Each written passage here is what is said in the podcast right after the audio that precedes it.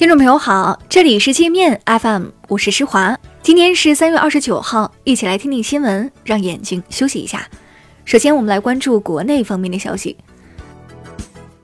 据发改委网站消息，因成品油增值税率由百分之十六降至百分之十三，国内汽柴油最高零售价格从四月一号凌晨零点开始，每吨分别下调二百二十五元和两百元。证监会成立投资者保护工作领导小组，即将着手研究部署投资者保护领域的重要工作和重大政策。证监会主席易会满担任组长。华为在美国打压下逆势增长，二零一八年总营收七千二百一十二亿，净赚五百九十三亿，其中手机收入占了一半，五 G 也取得不俗成果，已在全球签署三十多个五 G 合同，发货四万多个五 G 基站。针对美国的不断抹黑，华为轮值董事长陈平直言不讳，批评美国吃相难看。西安地铁劣质电缆案一审宣判。陕西奥凯电缆公司生产销售伪劣电缆，贿赂官员，被罚款三千零五十万。公司责任人王志伟被判无期徒刑，罚款两千一百五十万。另外还有七人被判刑。陕西省政府副省长陈国强和省自然资源厅厅长杨忠武，二十九号下午同时被陕西省人大免职。陈国强是杨忠武的分管领导，目前不清楚这次人事变动是否与秦岭违建有关。上海消保委点名批评穷游、神州租车、饿了么、聚美、百度糯米等九款 App 长期偷窥用户的敏感信息，甚至非法获取用户的通话记录、日历等信息。台湾科技公司新普科技的董事长宋福祥疑似是个隐形台独分子。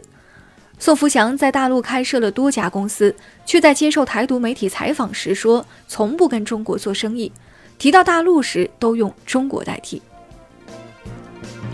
河北邯郸一名刑警中队长在侦办一宗诈骗案后，被扣上滥用职权、挪用公款的罪名，被关押了两年多。已经落网的诈骗犯却被警方给放了，至今逍遥法外。当地政法官员说，这起冤案是原河北省政法委书记张跃干预案件造成的。摩拜单车和小蓝单车将在北京地区涨价，调价后骑行十五分钟以内收费一元，超出十五分钟每十五分钟收费零点五元。我们再来关注国际方面的消息。WTO 上诉机构仲裁认定，美国无视 WTO 的要求，一直通过税收减免给波音公司提供高达五十亿美元的非法补贴。这一裁决将为欧洲报复美国提供法律依据。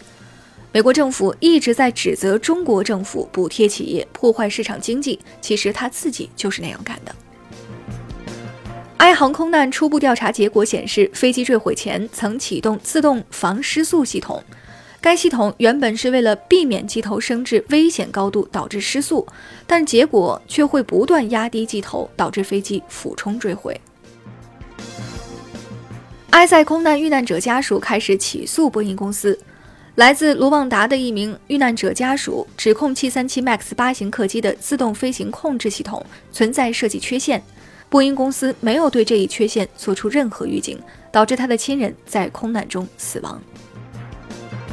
澳大利亚政府决定更换澳洲驻华大使，并投资四千万澳元成立澳中关系国家基金会，修复被破坏的中澳关系。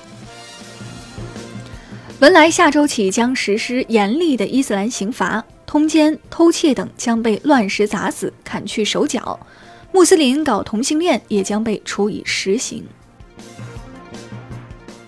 委内瑞拉总审计长宣布禁止自封总统的该国反对派领袖瓜伊多担任任何国家公职，禁令有效期十五年。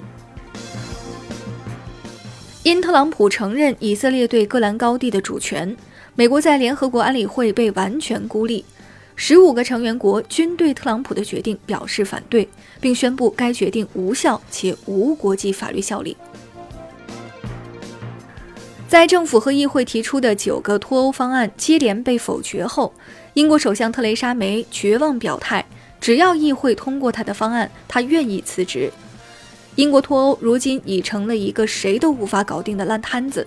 美国媒体嘲笑英国蠢到了让人难以理解的程度。美国一个禽兽父亲性侵三个女儿十四年，被判刑二百二十一年。